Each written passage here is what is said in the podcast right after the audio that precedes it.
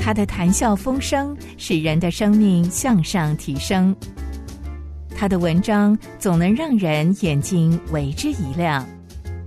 欢迎收听由张文亮教授所主持的《河马教授说故事》。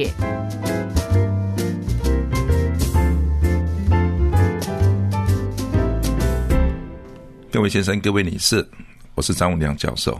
我底下要分享的是。非常有名的物理化学家亚佛加爵，几乎所有的课本上都会读到亚佛加爵常数，但是很少来提到这位意大利的科学家是非常非常的有意思。在那个乱世的时代，因着他的坚持，使他能够留在那个风雨飘渺的年代，而保持一个单纯的生活，去思考科学里面最基本的问题。以下我要分享亚佛加爵。他没有念过化学，但是全世界的每一本的化学课本都会提到他的名字。他来自于显赫的家族，他拥有最高的学位。政府要赐给他高官厚禄的时候，一流大学也争相聘请他，他却挥挥手，不踏入繁华世界的烟火。留在华人问津的乡下职业学校，为的是换取多一点心灵自由思考的空间。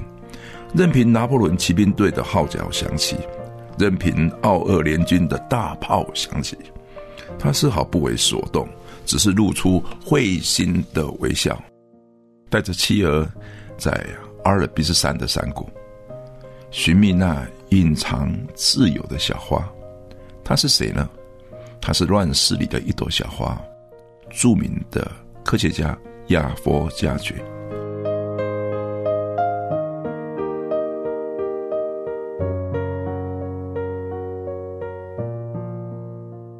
亚佛加爵生于一七七六年八月九日，意大利北部的彼得门的首都都灵，这里是意大利最肥沃的农业区。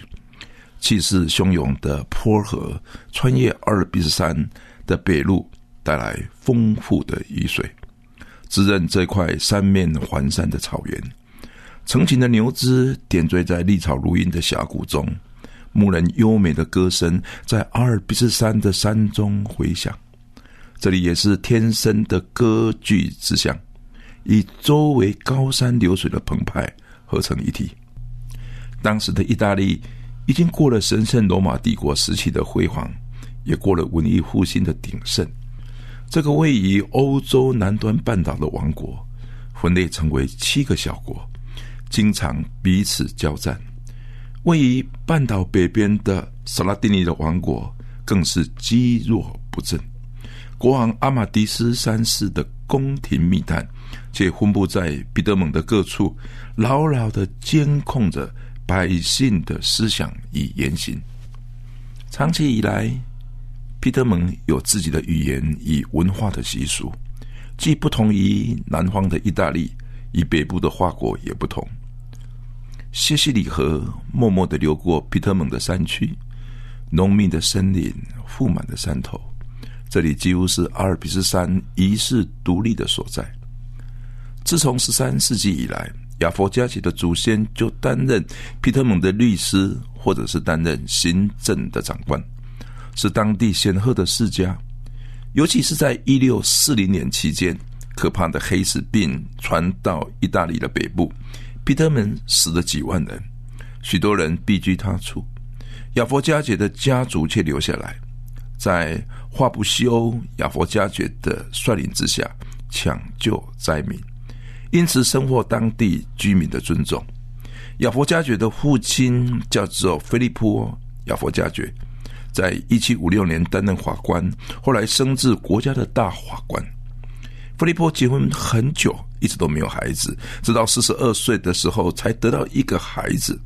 孩子出生之后不久，他就做了一个很重要的决定，自己到教会要求受洗。当时受洗是攸关生命、社会地位的。亚伯加杰来自这么显赫的优秀家族，奇怪的是，这个孩子从小到高中的时代，完全平庸无奇，没有什么可夸的特色。他会读书，但是考不好；他会跑步，但是跑不远；他会跳高，但跳不高，从来没有得过什么奖状、锦标的。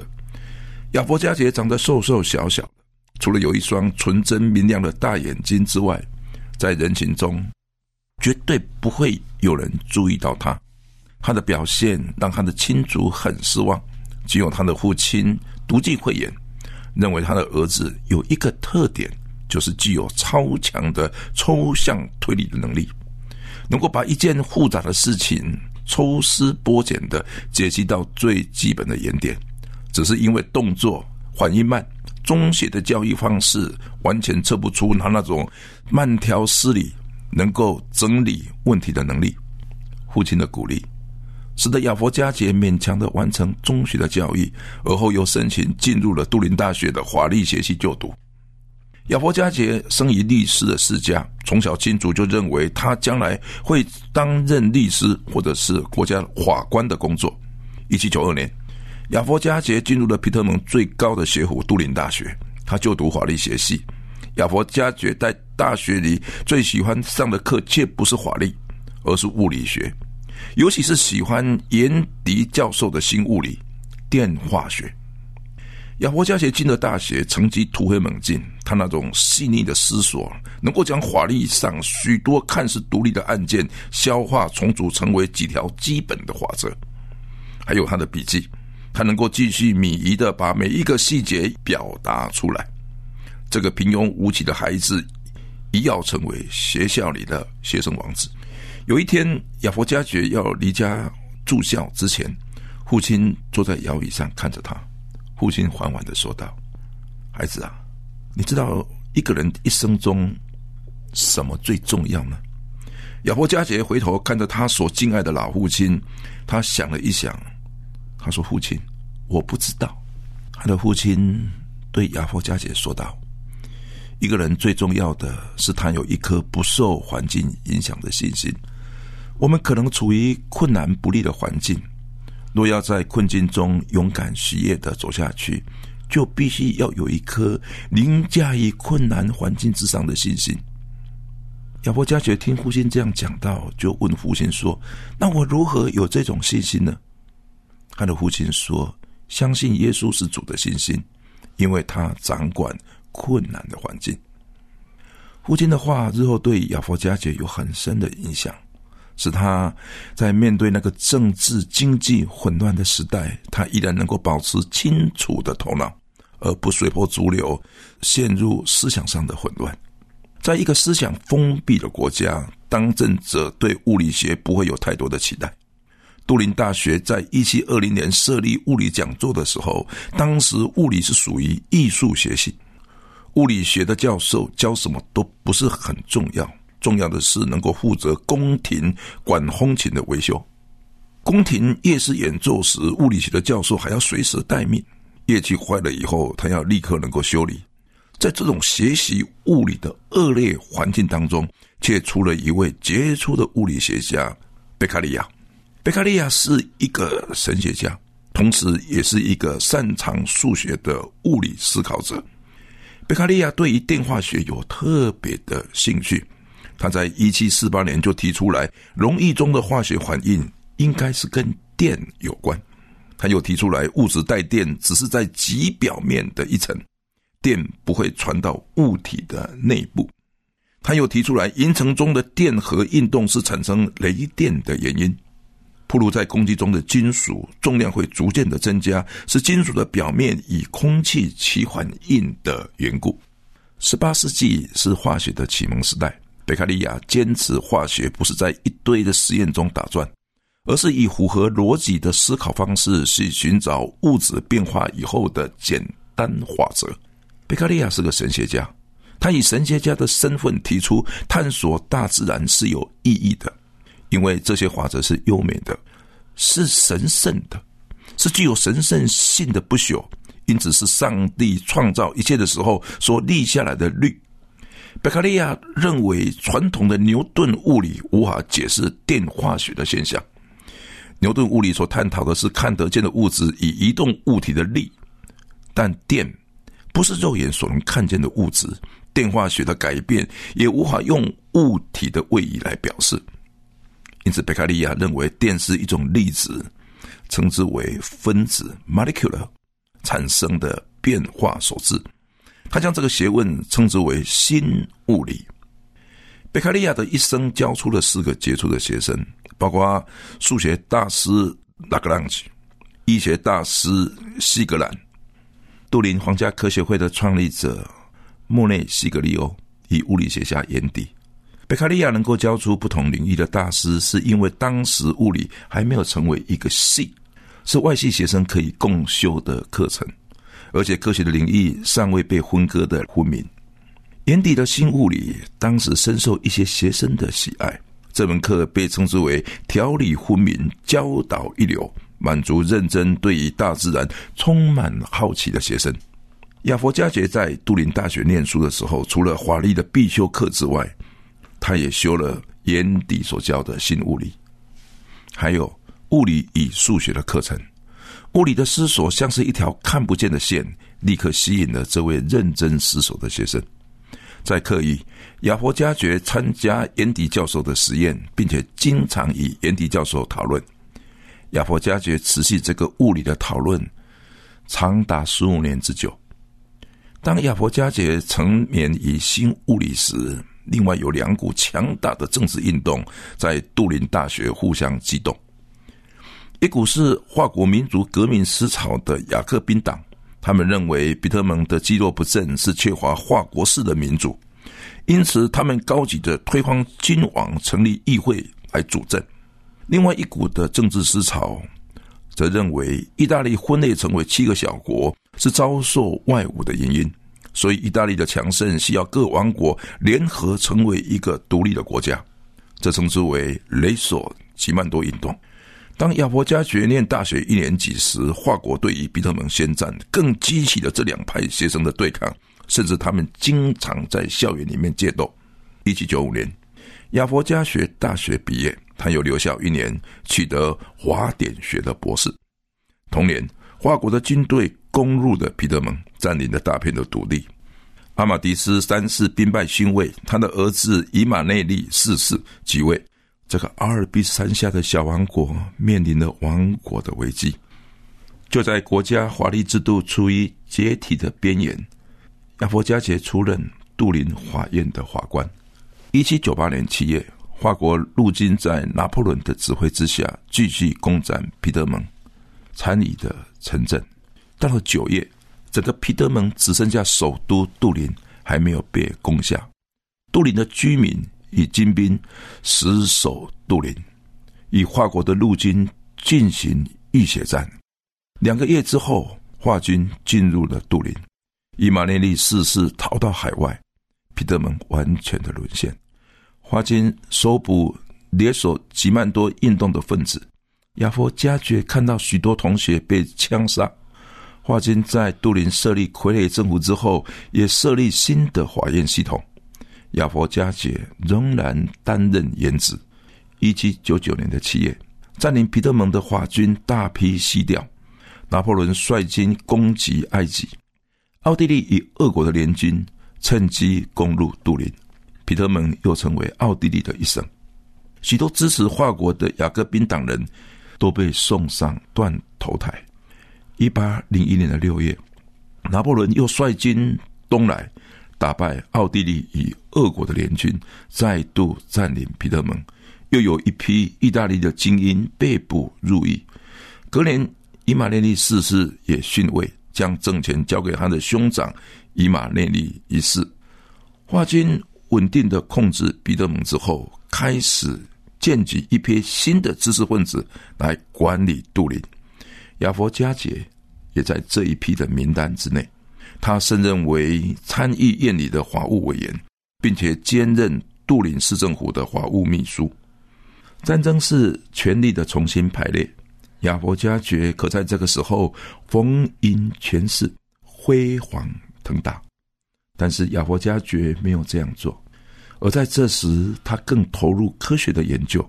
一八零三年，他加入了杜林皇家科学会。隔年。亚佛加杰发表两篇有关于电的绝缘体的实验研究。亚佛加爵将玻璃置于阴阳的电极中，实验不同厚度的玻璃它的电导的特性。他提出来，电流在玻璃表面的移动，与玻璃表面分子的排列结构是有关系的。如果电流将不易在分子间移动，那就称之为电的绝缘体。电的绝缘体的导电性。决定于表面分子层的结构是否容易使电流移动。非常可惜的，在那个兵荒马乱的时代，外界没有注意到亚佛加爵的论点。大部分的人所注意到的是捷报频传的拿破仑。一八零五年，拿破仑称帝的意图已经非常的明显，各占领区域的。多派代表到巴黎的凡尔赛宫推荐拿破仑应该当做国王。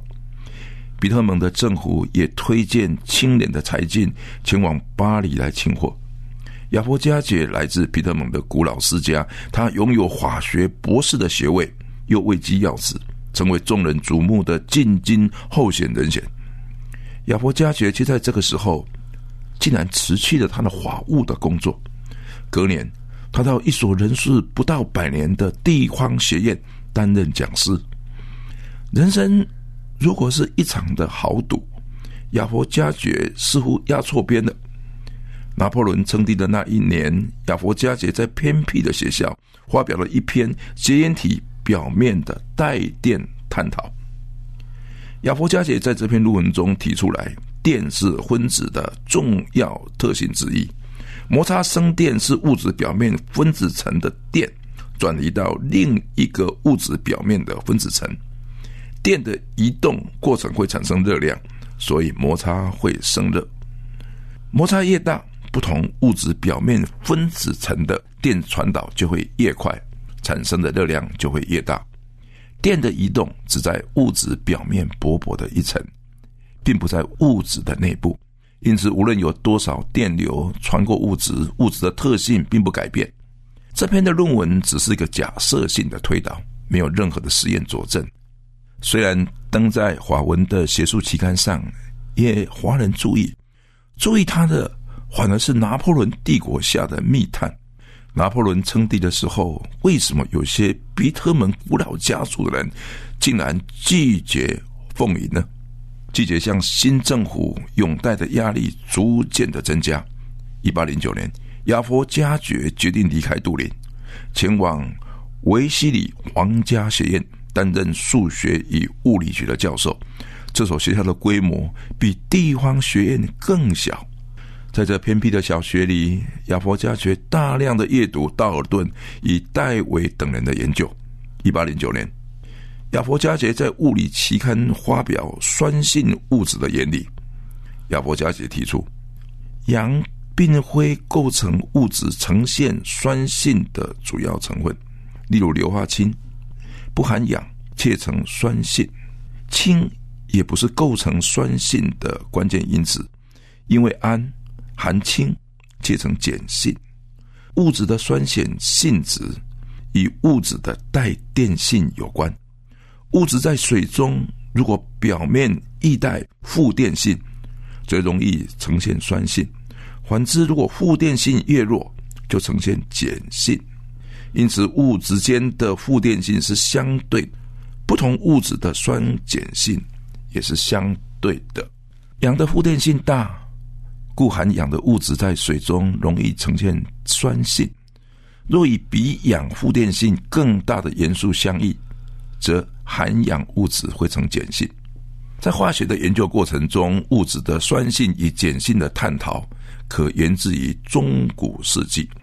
人类很早就知道，有些物质，像是柠檬剂、像是葡萄汁、像是醋，喝起来是酸性的；石灰、海水、碱土尝起来是有碱性的苦涩。但这是口感的认识。但是有些人问得更深。到底是什么原因？是什么因素来决定这些物质的酸碱性呢？早期认为是经过发酵作用，物质会变酸，像酒发酵变成醋，所以酸的英文 acid，acid 是源自拉丁文的醋。阿拉伯人则认为，经过燃烧作用，物质会变成碱，如同燃烧草灰之后会形成碱灰，所以碱性的英文叫做 alkai，叫做 alk，这是源自于阿拉伯字的草灰。中世纪的实验学者进而发现，酸性物质与金属接触之后，酸性就会消失，变成盐类。酸性与碱性接触之后会变成水。十八世纪，法国的科学家拉瓦锡分析水只含有氧跟氢之后，科学界就公认为酸性物质一定含氧，碱性物质一定含氢，并将同时含氧又含氢的称之为酸碱两性物质。亚伯加杰却从另外的观点来解释酸性与碱性。他认为物质的酸性与碱性的强度，完全是由物质表面分子的互电性来决定。亚佛加杰进一步的解释，互电性是分子的表面电荷分布的异质性。亚佛加杰完全是用物理抽象的观念去解释化学物质的特性，不容易为当时的科学界所了解。他却开创了近代非常重要的物理化学，他是物理化学的先河。一八零四年，道尔顿发表了原子论，撼动了科学界。许多科学家奔回实验室里，重复气体的溶解实验，包括著名的法国科学家格鲁萨克。格鲁萨克和亚佛加杰非常像，两个人都出生于华丽的世家。格鲁萨克在大学的时候爱上物理。格鲁萨克本来反对道尔顿的原子论，认为太简单了。后来他进行的氨气溶解于水的实验之后，他转而成为原子论的强力支持者。但是道尔顿的原子论也不全然是正确，因他认为原子的大小不同，所以一定体积的气体原子的数目也不相同。一八零八年，格鲁萨克发表两篇的研究。他有一篇提到，一个体积的氮气与三个体积的氢气反应之后，变成两个体积的氨气。照着道尔顿的理论，应该是变为四个体积的氨气。格鲁萨克一时不知道该怎么解释为什么反应之后体积变小。他认为这是在进行气体混合的实验的时候，他的实验的误差。同年，他又发表了一个体积的一氧化碳。以零点五体积的氧反应之后，不是成为一点五体积的二氧化碳，而是成为一个体积的二氧化碳。他又认为这是实验时部分的二氧化碳气体融入空气中的水蒸气所产生出来的，以至于实验的结果没有符合道尔顿的原子论，这是非常可惜的事情。格鲁萨克的实验其实没有误差。他为了迁就现有的理论，没有深入探讨他认为的实验误差。其实这是指向一个非常重要的未知理论，使他以分子论错身而过。这是很有意思的事。一个重要理论的发现，常具有双面的影响：一方面成为未来科学进步的基石，另一方面却成为新理论进步的拦阻。亚佛加爵陆续的读到。格鲁萨克的研究时，他只是一所小学校的老师，他在科学界也没有什么名气，反而可以毫无忌讳的直指当时科学家看不见的盲点。他坦白的指出，他认为正确的看法。一八一一年，亚佛加爵在《物理期刊》的七十三卷第五十八页上简短的写下：“我在这里提供一个非常简单的假设，依我看来。”这个假设可以简单有效的解释格鲁萨克的实验结果。我所提的假设是在同温同压之下，相同体积的气体含有相同数目的分子。因为以分子的观点来看，空气反应后的体积虽然减少，但是在单位气体体积的分子数目并没有改变。亚伯加爵上述的假设，后来称之为非常。重要的亚佛加节定律，依照亚佛加解的理论，格鲁萨克的实验正好证明了分子的存在。假设一个体积的氮气有十个氮气的分子，三个体积的氢气有三四个氢气的分子，氮气与氢气反应之后，有两个体积的氨气，表示反应后产生二十个氨气的分子。很明显的，这里存在一个比例，就是每一个体积的氨气。或者是氢气，或者是氨气，都含有十个分子。同理，假设一个体积的一氧化碳有十个分子，零点五体积的氧气含有五个分子。反应之后，一个体积的二氧化碳也含了十个分子。无论是一氧化碳、氧或者是二氧化碳，每一个体积都含了十个分子。温度与压力都会影响分子间的距离。温度越高，分子间的距离就越大；压力要大。分子间的距离要越小，因此亚佛加爵认为，影响分子间的距离与温度跟压力是固定的。那么，相同的体积的不同的气体，就会有相同数目的气体分子。亚佛加爵的一生都没有提出一克的分子所含的分子数目是六点零二乘以十的二十三次方。这是一九一零年格利坎。在著名的油滴实验所提出来的，非常可惜的是，现在课本里面提到亚佛加爵定律，大多是重在公式的计算或者是推演，很少探讨这个定律产生的背景与起初的假设。物理科学最美的地方是在探索最基本的问题，这种对科学基本问题思索的美，也许可以鼓舞许多对物理化学。裹足不前的学生的胃口。当时欧洲主流的文字是英文、法文跟德文，在科学界里面很少人会读意大利文所发表的文章。当时的亚佛加爵又没有现任的头衔跟职位，他一生从来没有参加国外的研讨会，也没有得过任何的奖项。以这除了皮特蒙之外，没有科学家知道亚佛加爵这个人。外界不知道，他由一八一一年到一八二一年连续发表有关于分子的理论。亚伯加杰提出来，一个体积的一氧化碳跟零点五体积的氧结合所形成的二氧化碳，应该是一个碳结合两个氧。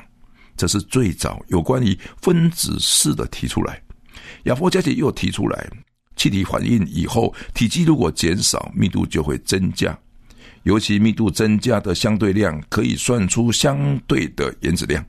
因此，亚佛加杰算出硫的原子量应该是氧原子量的二点三二倍，是氢原子量的三十一点七倍。亚佛加爵也认为，原子是组成物质的基本粒子，分子则是表现出物质物理特性的基本粒子。分子量越大，分子间的结合力也越大。所组成物质的密度也会增加，所以就比较容易形成固体。一八二一年，亚佛加杰进而以分子去解释固体的结构。他以氧化系做例子，氧乙系是矿石组成的要素，其联合会形成最小体积的晶格。以最小体积的排列，可以了解氧原子与硒原子在结合时的相对位置。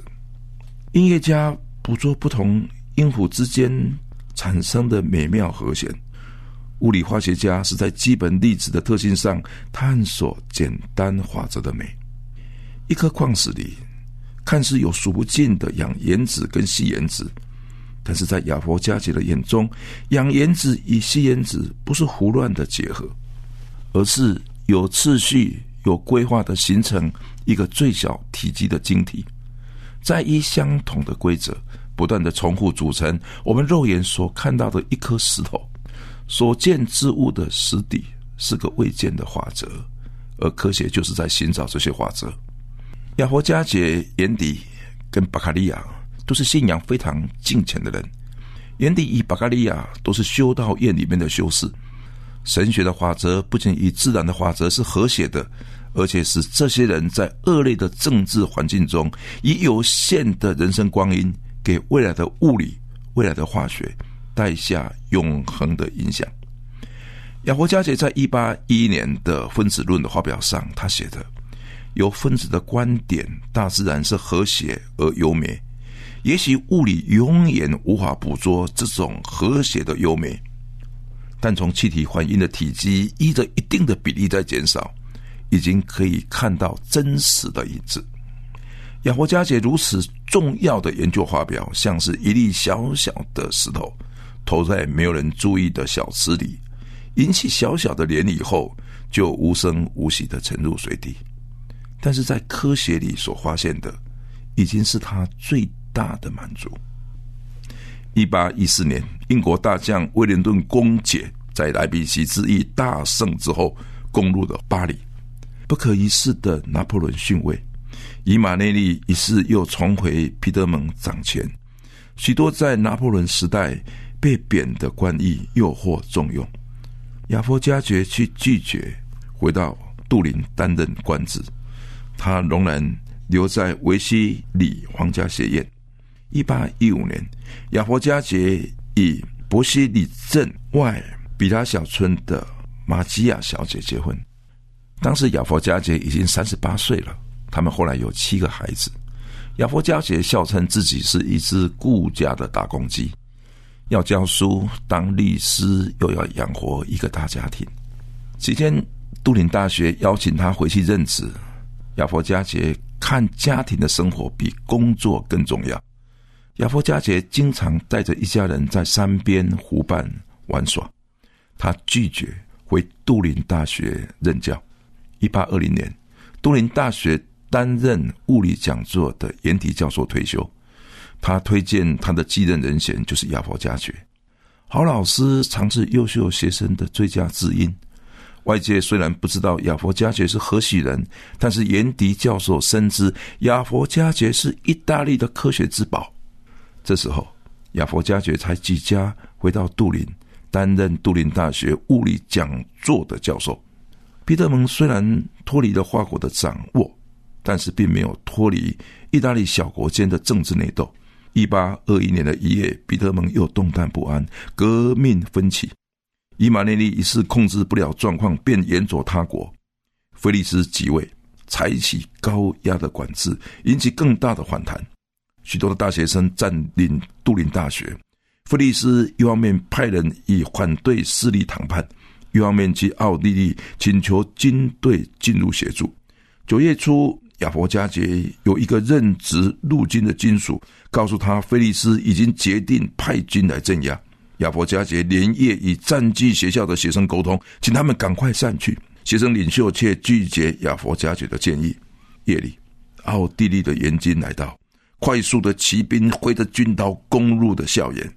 那是血腥的一夜，超过三百个皮特蒙的精英血染大地，有一千多个人被判长期的监禁，许多教师被强迫弃职。亚佛加杰。因在校园屠杀之前有与学生接触的记录，他也被认为是对政府与君王的忠诚度不够坚强。也在一八二二年七月二十日，亚佛加杰被迫弃职，甚至连他到其他学校担任老师的资格一概都被剥夺。那真是一个悲惨的年代。亚佛加杰为了庞大的家庭开支，他只好到政府单位当一个记账的部记员，每个月的薪水六百里拉。不久，欣赏他的严迪教授也病逝，仿佛这个世界上最后的一个支持者也走了。十年之久，亚佛加杰很少发表研究。一八三零年，法国军事势力又逐渐的强盛。一八三一年，血腥镇压者菲利斯逊位，继任的是艾伯特。艾伯特是十九世纪意大利最英明的领袖。他由法国聘请数学大师科西来杜林大学担任数学与物理讲座。自从一八二二年杜林大学屠杀之后，这教职就一直悬缺。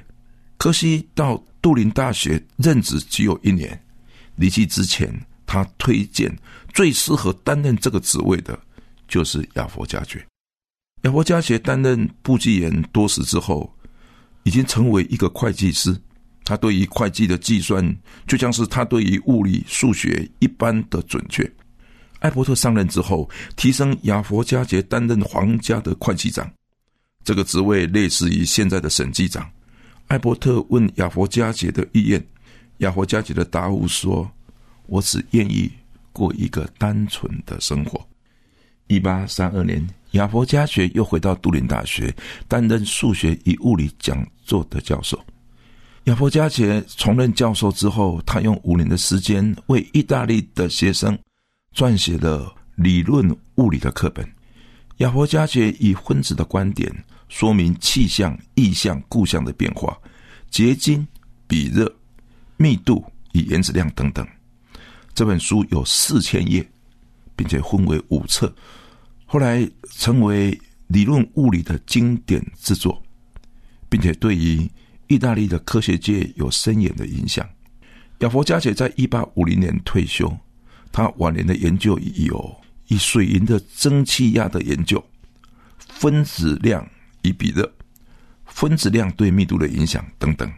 不过，当时世界所注意的皮特蒙的杰出宰相马斯尼以百战英雄加里波第将意大利统一的攻心。一八六一年，意大利才成为一个独立的国家。但是亚佛加爵没有看到这一天。他在一八五六年逝世。他去世前，世界上的科学家还不知道他发表分子论的重要。到底是什么样的动力，让亚佛加杰长期在被忽视的角落，一生之久，持续探讨一个不为世人所重视的分子理论？他喜爱物理的思索吗？他喜爱过简单的日子吗？还是他有个敬虔的信仰？还是他只是一个顾家的丈夫？还是他必要时可以由布吉人重新干起物理的教授？我们不知道答案是什么，但是在亚佛加杰的墓碑上是刻着《圣经》以佛所书的第六章第十六节：“信德当作我的藤牌。”这句话成为他一生最佳的注脚，因为在各样的困境中，他仍然对上帝有着坚定不移的信心。亲爱的主耶稣，我们现在的物理化学课本都会提到分子论，都会提到分子的存在，都会提到亚佛加杰所发现的，哇，何等的重要！而这些发现都是在一个战争动乱的时代里面，都是在一个血腥的年代里面，都是在一个科学不为人所重视的一个国家里面，经过多少的上上下下，东上多少的起伏。这个科学家依然在一角默默的研究他的分子论。我感谢主，他给我一个很好的榜样。上帝知道重要的发现一定会留下来的，很多政治的结果都没有。许多当时著名的运动所留下来，只是很多年轻人生命的丧失，而看不到真正真理的被宣扬。也许让我们重新再回到，回到那个最简单的探索。能够留在孤单的一角，留在那默默无名的一角，来体会上帝的真理，来体会上帝在创造这个宇宙留下多少的美妙的奥秘，成为我们的思索，成为我们的研究，成为我们的研读，成为我们一生腰带渐宽而不后悔的那个志向。谢谢主，我谢谢主，上帝知道敬畏你的人。喜爱真实的人在哪里？我感谢主，求主保守我们有一个单纯的心智，只是为真理而不考虑太多，只是为单纯的生活而不逢迎太多。我这样祷告祈求，奉耶稣基督的名，阿门。